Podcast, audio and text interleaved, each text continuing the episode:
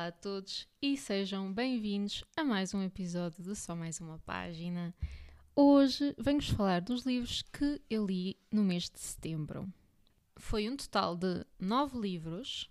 Estou muito contente, não por terem sido muitos, mas porque acho que foram boas leituras. Não houve nenhum livro que eu tivesse dado três estrelas. Um, portanto, acho que foi um mês positivo. O balanço é bom e vou então falar-vos dos livros que li mais em pormenor. O primeiro livro que eu acabei em setembro foi A Sombra dos Deuses, do John Gwynne. Está publicado pela Asa Editora e eu dei 5 estrelas. Já falei, acho que pelo menos em dois episódios deste livro, por isso não me quero alongar muito, uh, para vocês também não se fartarem de me ouvir, mas fala basicamente sobre vikings. É um livro de fantasia inspirado nos Vikings, que tem também lives de deuses e de lore. Portanto, se gostam dessa, desse estilo de livro, tem muita batalha. É um livro assim bem sanguinário, tem cenas bastante gráficas, mas, mas é muito bom. Eu adorei. Já o queria ler há muito tempo mesmo e, e, de facto eu gostei imenso. E acho que é um livro excelente para ler nesta altura do ano, porque é muito envolvente e está mesmo. Nós sentimos que estamos na, num país da Escandinávia, tá, sentimos o frio, sentimos as dificuldades pelas quais aquele povo passa. Portanto, eu só posso recomendar este livro para quem gosta de facto de fantasia, especialmente de fantasia viking e com muitas cenas de batalha.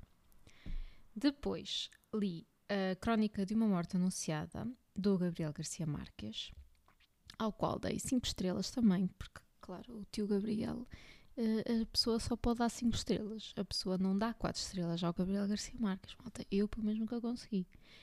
E, fun fact, hoje sonhei que estava numa aula de português em que o professor de português estava a dizer que não gostava do Gabriel Garcia Marques. E eu, como assim não gosto do Gabriel Garcia Marques? E ele, não, não, não gosto, não gosto mesmo nada. Acho que é um autor, não sei o que, super valorizado. E eu fiquei choque, choque no meu sonho. Sério, depois acordei e pensei, ok, está tudo bem. A sério, a pessoa sonha que um professor está-lhe a dizer que não gosta de Gabriel Garcia Marques. E também disse que não gostava do Saramago. Mas uh, eu já não lembro o que é que eu respondi já não fiquei que eu lhes respondi, mas eu sei que quando disse onde estava o Gabriel Garcia Marques, eu fiquei doidinha da cabeça. Pronto, era só para vos dizer isto, uh, podemos regressar ao programa. E portanto, li a Crónica de Morte Anunciada, eu gostei muito, é um livro muitíssimo pequeno, isto lê-se numa tarde. Um, não tem aquele estilo do Gabriel que eu pessoalmente mais gosto, que é o realismo mágico, mas dá para entender bem uh, como é que é a escrita dele. É uma escrita bonita, muito cuidada, mas até de certa forma corrida, não é algo difícil de ler, tipo uh, a Ana Karenina, estão a ver, que é assim um bocadinho mais denso, parece que nós não avançamos, parece que estamos sempre a ler a mesma coisa, é assim mais difícil de navegar, mas Gabriel Garcia Marques de facto não é assim, lê-se muito bem, é uma escrita bonita, mas simples, e, e fala sobre o, o caos que se cria numa aldeia super conservadora quando algo uh, acontece que estraga assim um bocadinho o, o, o, bom ambiente daquela terra. Pronto. E fala de facto sobre um homem que tem a sua morte anunciada, de certa maneira, e como todos os habitantes da aldeia ficam impávidos e serenos e ninguém faz nada para avisar esta pessoa: olha, atenção, que ela não traz tipo a te matar. Portanto, falo sobre isso. É um livro engraçado, é cómico, de uma forma que de facto ele consegue fazer. Ok, não é um livro que vocês vão rir às gargalhadas a ler isto, mas é um livro que tem lives de humor de uma forma muitíssimo inteligente. E de facto eu adorei adorei. Pronto, eu amo o Gabriel Garcia Marques, vocês já sabem. Não foi assim dos melhores que eu já li dele, não foi. Eu continuo, porque para mim nada bate os Ciências de Solidão, mas destes mais pequenos gostei muito do, do Amor e Outros Demónios. Já falei também no podcast sobre o Gabriel Garcia Marques, se vocês quiserem saber mais sobre ele. Este aqui, como é assim, menos realismo mágico, eu já não acho tão giro. Mas, mas é uma história boa para quem quer começar, porque como é muito pequeno, dá para terem assim uma ideia sem se comprometerem logo com um livro grande com 300 ou 400 páginas. Este é pequenino, portanto dá para irem assim mais com calma. E pronto, é mesmo muito giro. Eu recomendo muito. Depois li A Ciência do Amor, da Ailey Hazelwood, ao qual dei 5 estrelas. Este livro está publicado pela Desrotina, penso que foi agora em setembro, mesmo que ele saiu. Eu amei A Ciência do Amor, malta. Foi muito lindo, muito lindo. É um romance, mas é um romance diferente porque é muito focado na ciência, porque a personagem principal é uma neurocientista que está a trabalhar num projeto para a NASA com um engenheiro, que é o nosso protagonista masculino. Portanto, isto não é só um romance tipo girl meets boy e eles apaixonam-se e é tudo maravilhoso.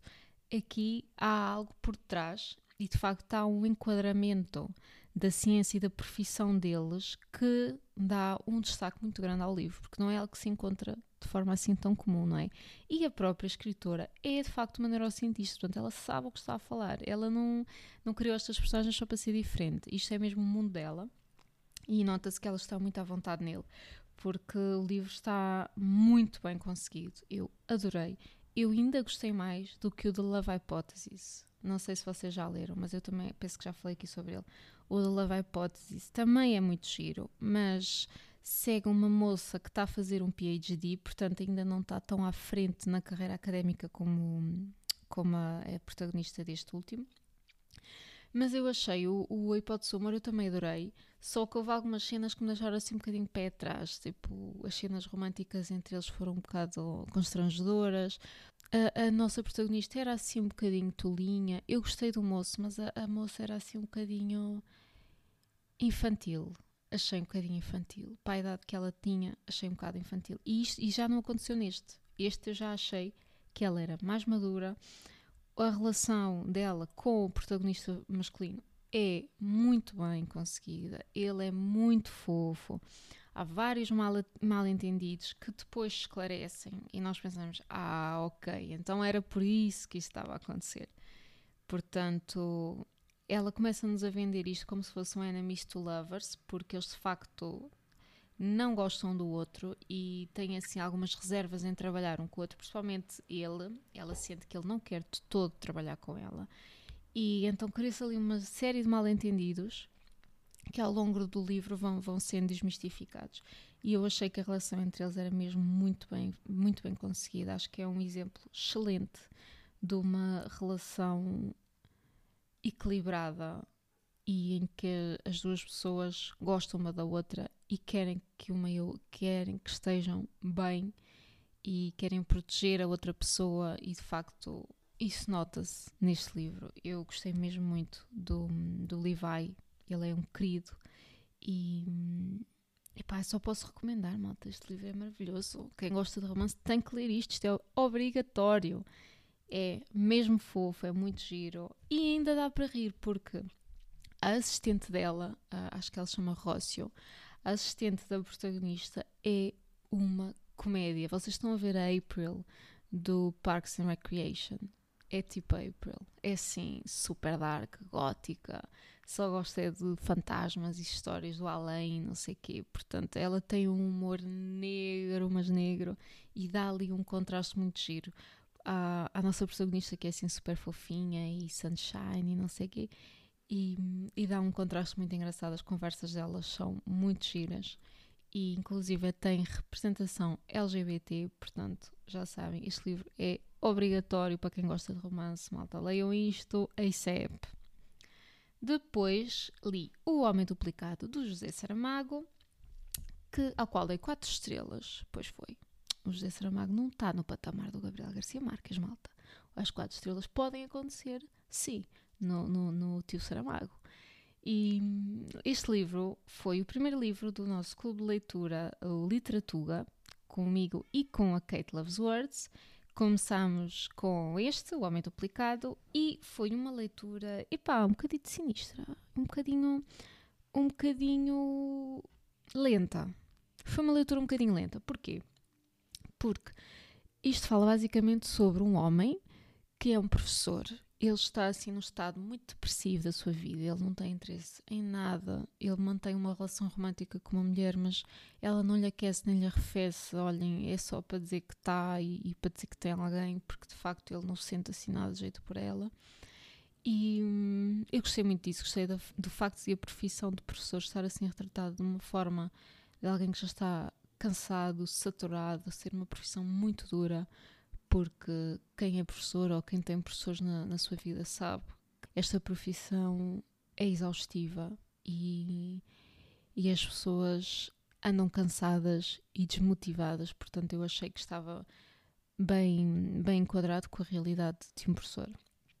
Mas então o que é que acontece? Há um dia um colega dele que lhe diz: Olha, tens de ver um filme, o filme X, Y, vais gostar. E ele, ok, vai a um clube de vídeo, porque isto ainda se passa antes das redes sociais e do, do TV pobre e disso tudo. E ele vai ao clube de vídeo, aluga o vídeo, vai para casa, vê o filme e depois percebe que um dos atores do filme é exatamente igual a ele. E a partir daí ele fica obcecado com isso. E quer ir ver mais filmes e quer ir descobrir quem é aquele homem e como é que aquele homem é igual a ele, se ele não tem nenhum irmão gêmeo, como é que pode ser. E pronto, ele fica obcecado com a ideia de haver alguém no mundo igual a ele. E então a partir daí é uma espiral descendente por ali abaixo de, de loucura e de obsessão e de uma série de, sentimentos complexos, porque de facto ele sente que já não é uma pessoa individual, ele já não sabe quem é.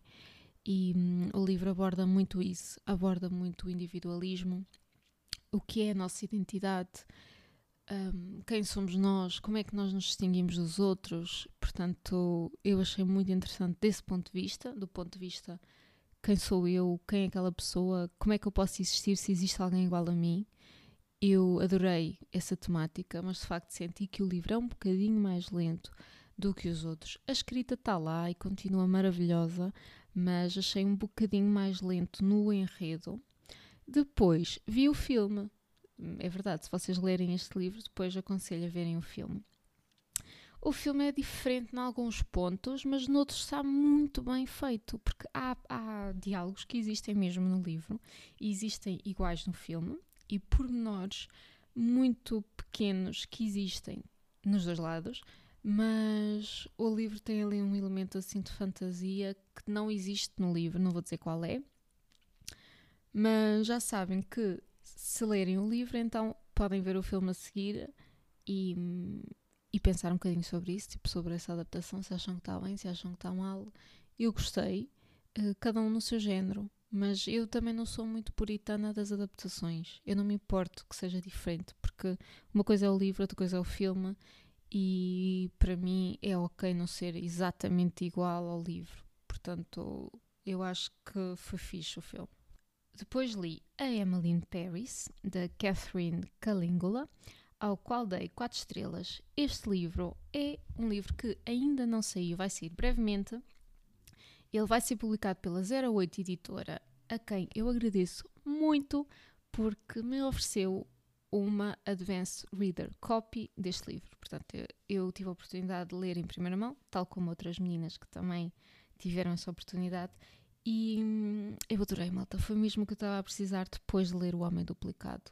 Porque é assim um livro muito rápido, muito fácil de ler. Os parágrafos, uh, os capítulos são curtos. A história é igual à história da primeira temporada de Emily in Paris. Portanto, se viram a série Netflix e vão ler o livro, saibam que retrata os mesmos acontecimentos, só que de outra forma, de uma forma mais pessoal, porque é como se a Emily estivesse a escrever um diário e nós estamos a ler esse diário. Portanto, temos uma perspectiva assim um bocadinho mais íntima da vida dela e hum, é assim muito giro. Eu amei, porque foi exatamente o que eu precisava depois de ler algo denso e potente como o Homem Duplicado. Eu já disse aqui que eu gosto muito de fazer isso eu gosto de ler um livro pesado e depois intercalar com um livro mais leve, porque senão, se leio sempre leve, sinto que também não estou assim a expor-me a coisas mais densas, mas se leio sempre denso, sinto que depois também é sempre tudo muito pesado e muito negro. E hum, para bem da minha saúde mental, eu também gosto de, de ler coisas leves e fofinhas de vez em quando. E portanto, este livro acho que é perfeito para isso e acho que é um livro maravilhoso para quem quer ler mais e não tem muito hábito da leitura ou não tem tempo para ler, porque é muito fácil vocês encaixarem um capítulo do Emily in Paris no vosso dia. Nem que seja quando estão a ir para a cama, um capítulo tem tipo 5 páginas, as letras são grandes, vocês leem um capítulo em 3 minutos, se calhar. É muito rápido. E, e também é um livro muito bom para jovens adultos, para malta adolescente que está no secundário e não quer ler aqueles livros dos Maias e não quer ler o, o, o Ano da Morte de Ricardo Reis, que para meu choque agora é o livro do 12 ano, já não é um memorial de convento, parece que agora é o Ano da Morte de Ricardo Reis. Eu sinto-me velha, idosa, porque quando eu fiz o 12 ano era um memorial de convento, portanto vejam lá os anos que esta vossa amiga já não tem. Até o livro já mudou, malta. Até o livro 12 ano já mudou digam, por amor de Deus, se alguém também leu o Memorial de Convento no secundário para eu não sentir que estou a caminho do lar sozinha, ok? Digam. E portanto, se têm adolescentes na vossa vida que não querem ler, se vocês são adolescente que não quer ler, comprem o Emily in Paris porque vocês vão gostar. É giro, é curto, é rápido, é divertido, tem humor, tem romance, é uma aposta seguríssima para querer ter o hábito da leitura. Eu recomendo muitíssimo.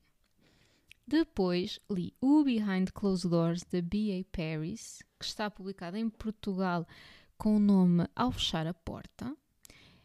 E lá está, estão a ver. Eu li Emily in Paris e depois fui ler um thrillerzão para equilibrar aqui a coisa. O Behind Closed Doors foi a leitura de setembro do grupinho das amigas dos livros, do Bookish Club, que são as minhas amiguinhas, a quem mando um beijinho grande. E nós lemos, somos, temos todas Instagrams literários, portanto, se não, se não conhecem as minhas amigas, vocês têm que conhecer, porque elas são incríveis. E lemos o Behind Closed Doors. E, epá, foi muito bom, foi muito bom. Este livro é ótimo para o Halloween, malta, porque isto é um thriller doméstico e sem revelar muito, porque acho que depois perde a graça, isto segue uma mulher e um homem que estão casados e parecem ter uma vida maravilhosa. Ela tem joias incríveis, tem vestidos incríveis, a casa deles é maravilhosa, assim, um palácio gigante.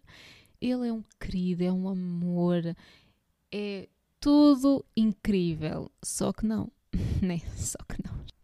É um thriller mesmo muito giro. Eu pessoalmente adoro thrillers domésticos, eu gosto muito deste género de livros. Um, brevemente irei fazer também um episódio sobre thrillers e eu gosto muito deste, deste estilo de, de livro. Portanto, eu recomendo muitíssimo a quem gosta de, de um thriller e a quem gosta destes livros assim, em que não sabemos bem o que é que está a acontecer, queremos chegar até ao fim Uh, também é um livro que se lê muito rápido, porque de facto o mistério prende-nos e obriga-nos a ler rápido para perceber o que é que está a acontecer.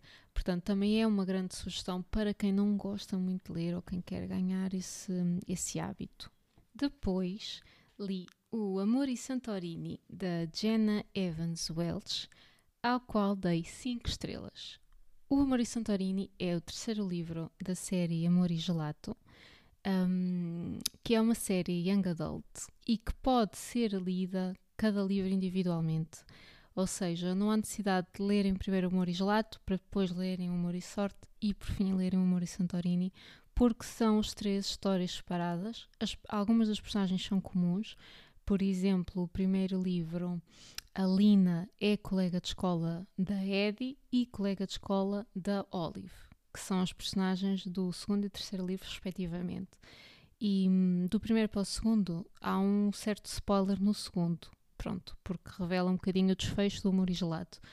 Uh, mas este terceiro livro, O Amor e Santorini, não uh, tenho problema nenhum de lerem, porque eu acho que nem sequer mencionam a Lina nem a Eddie. Ela é simplesmente uma colega delas um, que está no liceu.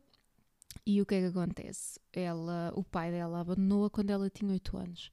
O pai era grego, quando ela tinha 8 anos, ele decidiu voltar para a Grécia e ela ficou a viver com a mãe nos Estados Unidos. Desde então tem tido pouco ou nenhum contacto com o pai, falam apenas por postal, penso, e portanto ele praticamente saiu da vida dela. Só que há um dia, passados muitos anos, em que ela está mais ou menos no 11 ano de escola e ela recebe um postal do pai a dizer: Olha, queres vir ter comigo a Santorini? Um, eu estou a participar num documentário sobre a Atlântida e precisava muito da tua ajuda.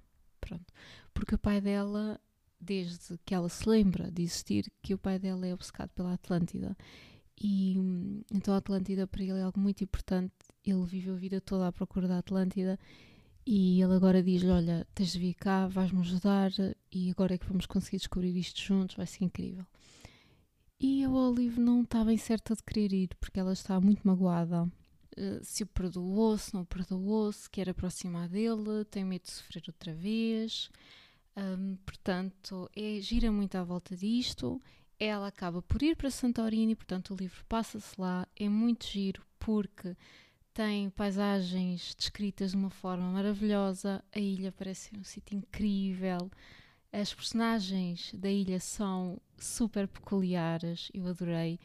O, depois, pronto, não quero falar mais sobre o enredo, mas há várias personagens dentro do livro que são maravilhosas. Existe uma livraria, as, as pessoas lá trabalham são muito engraçadas e muito sui generis. Um, depois existe um romance maravilhoso, também super equilibrado, porque esta escritora escreve relações muito bem conseguidas, malta, muito um, saudáveis, saudáveis mesmo. Do, pessoas respeitam-se, querem melhor uma para a outra, conversam. Portanto, eu acho que ela escreve relações que são mesmo um exemplo maravilhoso para jovens adultos, principalmente quando estamos assim na fase da descoberta do amor. E hum, principalmente agora que se fala tanto em relações abusivas, em relações tóxicas, em comportamentos um, errados para se ter com um parceiro. Portanto, este livro tem mesmo uma representação de uma relação entre dois jovens muito bem feita e em que os dois se respeitam mutuamente e não se magoam de propósito, porque isso é uma coisa que nos livros me irrita solenemente. É quando há ali um vai, não vai, vai, não vai, e depois fazem ciúmes e querem fazer ciúmes, e depois magoam-se ao outro, dizem coisas estúpidas um ao outro. Pá, fico doida quando me fazem isso, detesto. Portanto, este, isso não acontece. E hum, é lindo, malta, é lindo. E, e, o que para mim destaca este livro, mais uma vez, à semelhança do que aconteceu no Marislato, é mesmo a relação entre este pai e esta filha, porque a relação deles está muito frágil devido a tudo o que aconteceu. Uh, o pai quer fazer novamente parte da vida da filha, mas tem receio que ela não aceite. Ela não sabe se o deve aceitar. Portanto, é um livro muito maravilhoso. É um livro muito vulnerável. Os personagens conversam muito sobre isso, falam muito, ele e a filha. E hum, epá, é maravilhoso porque de facto deixa-nos a pensar uh, o que é que nós faríamos se fôssemos a Olive que é que nós faríamos se fôssemos o pai da Olive? Ficamos assim divididos mesmo. Inclusive, é por várias vezes levou-me às lágrimas. Eu chorei muito a ler este livro e é o melhor choro que se pode ter a ler, sabem? Não é aquele choro de tipo isto é triste, é um choro de isto é lindo e a fragilidade destas personagens, a, a maneira como elas querem acreditar num futuro melhor e estão dispostas a pôr tudo para trás das costas, tudo o que sofreram e continuam a sofrer. Portanto, são personagens mesmo frágeis, sensíveis, mas que conversam sobre isso e que estão a tentar fazer o melhor possível para serem a sua melhor versão e para serem a melhor versão que podem ser para o outro. Muita representação de ataques de pânico, de fobias, de ansiedade, falam muito sobre isso eu adorei, recomendo toda a gente, toda a gente. E este é daqueles que eu vou fazer os meus filhos lerem. Vou fazer. Mal aprendam a ler, pumba! Amor e Santorini. porque é muito, muito giro, muito giro e passa mensagens que fazem muita falta hoje em dia mesmo, eu acho. Depois temos o primeiro livro que eu li assim para entrar na vibe do Halloween. Sabem, para mim, a partir de meio de setembro é Halloween, não quero saber. E portanto li o The Very Secret Society of Irregular Witches, da Sangu Mandana.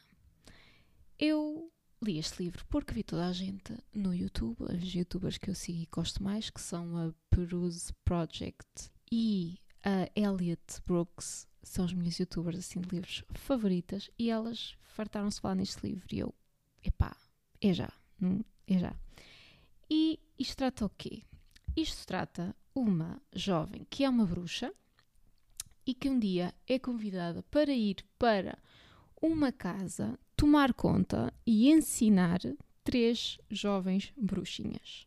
Ou seja, três miúdas pequeninas, são todas irmãs pequeninas, e elas são bruxas e não têm ninguém naquela casa, elas estão ali como se tivessem sido adotadas por aquela família e sempre foram, foram criadas pelas pessoas que lá moram e tal, portanto, são a família delas. E estas meninas são bruxas e não têm ninguém que as ensine a controlar os seus poderes e a dominar a magia. E isso causa alguns problemas entre elas, causa alguns problemas dentro da casa, porque neste livro a forma como vem a magia é como se fossem pequenas partículas que estão.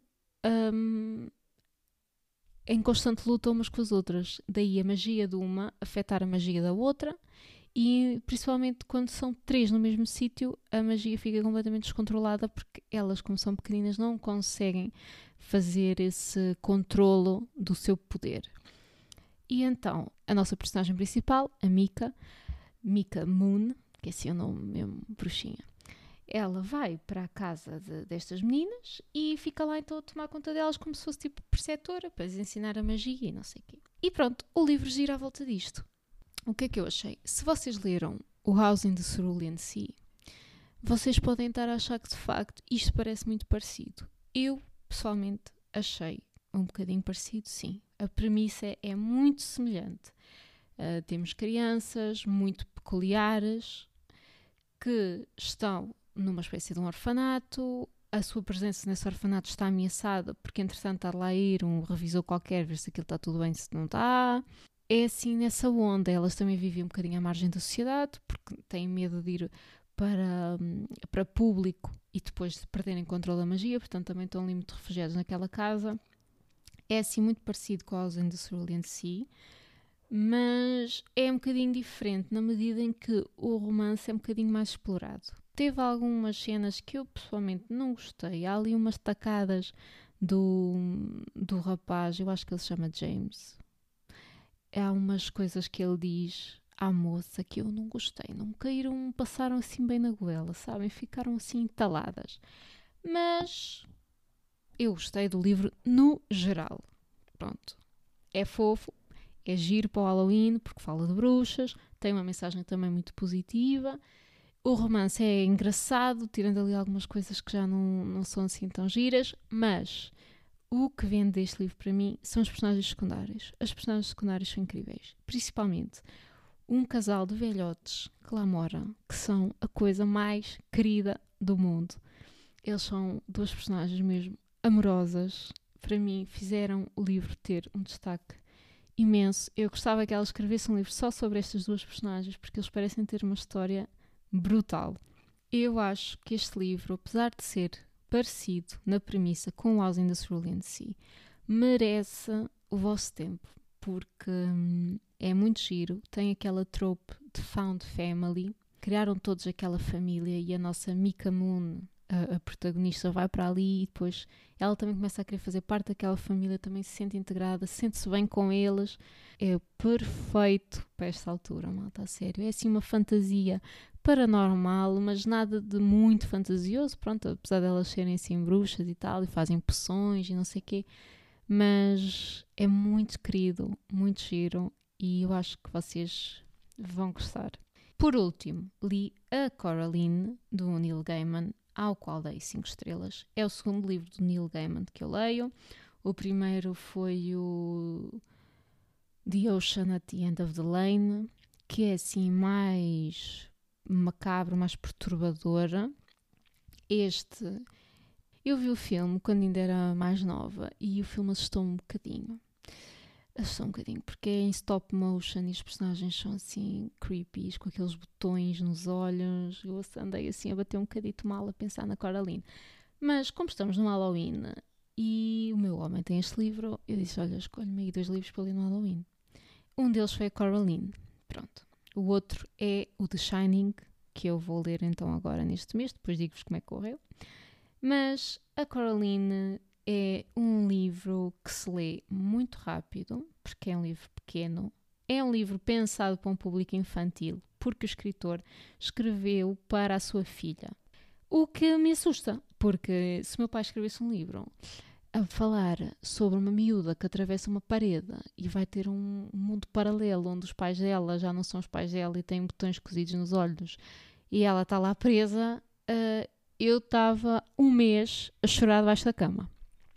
Mas pronto, as filhas do Neil Gaiman não são tão medricas como eu e para elas deve ter corrido tudo bem. E este livro fala precisamente sobre isso, sobre a Coralina, uma miúda que está em casa, está a chover, ela não tem nada que fazer, os pais não brincam com ela, os pais não dão atenção nenhuma, ela sente -se super sozinha e então um dia vai à descoberta da casa e tal e descobre um armário que tem assim uma passagem, tipo um túnel. E ela não vê filmes de terror, a Coraline vai para esse túnel. E nós pensamos, Coralina, não faças isso, amiga, isso não vai correr bem. Mas ela vai na mesma, ela não quer saber do que nós estamos a dizer. E quando ela dá por ela, está num sítio exatamente igual à casa dela, mas com onde está tudo diferente. Os pais são diferentes para ela, estão sempre a perguntar, estão sempre a querer brincar com ela, fazem-lhe as comidas preferidas mas tem dois botões cozidos nos olhos e uns dedos sinistros com umas unhas enormes e encarquilhados. E portanto ela percebe rapidamente que alguma coisa ali não está certa. Aparece um gato que fala. Eu gostei do gato. Eu amo gatos, vocês sabem. Portanto, a personagem do gato é sempre a minha preferida. E pá, ela está ali naquele mundo e o que é que se está a passar? Ela não sabe se consegue voltar para o mundo dela, não sabe o que é que aconteceu aos pais dela. A Coraline está ali naquele mundo paralelo e não faz ideia de como regressar aonde estava. É um livro com umas vibes de terror. Não é assim um terror, vocês não vão ficar sem dormir. Mas tem uns aspectos de terror, principalmente se pensarmos que isto foi tudo passado por uma criança é desconfortável ler certas coisas. Há descrições assim gráficas de coisas nojentas que acontecem do outro lado da parede. Portanto, é um livro de Halloween. Este também é um livro de Halloween, jamais assim numa vibe que já nos deixa assim um bocadinho, um bocadinho pé atrás. É um livro infantil, não é mesmo? Mas vocês sabem que há livros de histórias infantis que são assustadoras e esta hum, é uma delas. Mas é giro, lê-se muito depressa. Eu li em inglês porque era a versão que meu namorado tinha e é um inglês super fácil de ler. Tem ilustrações. As ilustrações é que ainda são mais creepy do que o próprio livro porque parece que a nossa imaginação nos protege. Eu já falei disso uma vez aqui, porque eu, eu senti isso ler o It.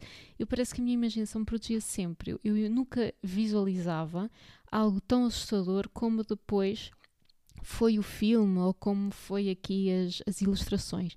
Portanto, estas ilustrações deste, deste livro de facto dão-lhe um caráter mais bizarro e, e mais sinistro, o que faz-nos entrar imediatamente no mundo de Halloween. Eu comecei logo a ler no dia 1 de outubro, porque agora é sempre a abrir.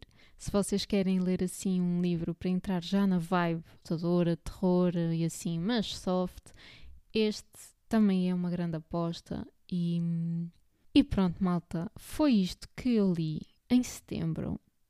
Espero que tenham gostado do episódio. Digam-me o que é que vocês leram em setembro que acham que eu também devesse ler. Não se esqueçam de seguir no Instagram em só ponto mais ponto, uma ponto página. Obrigada por me ouvirem e até ao próximo. Tchau!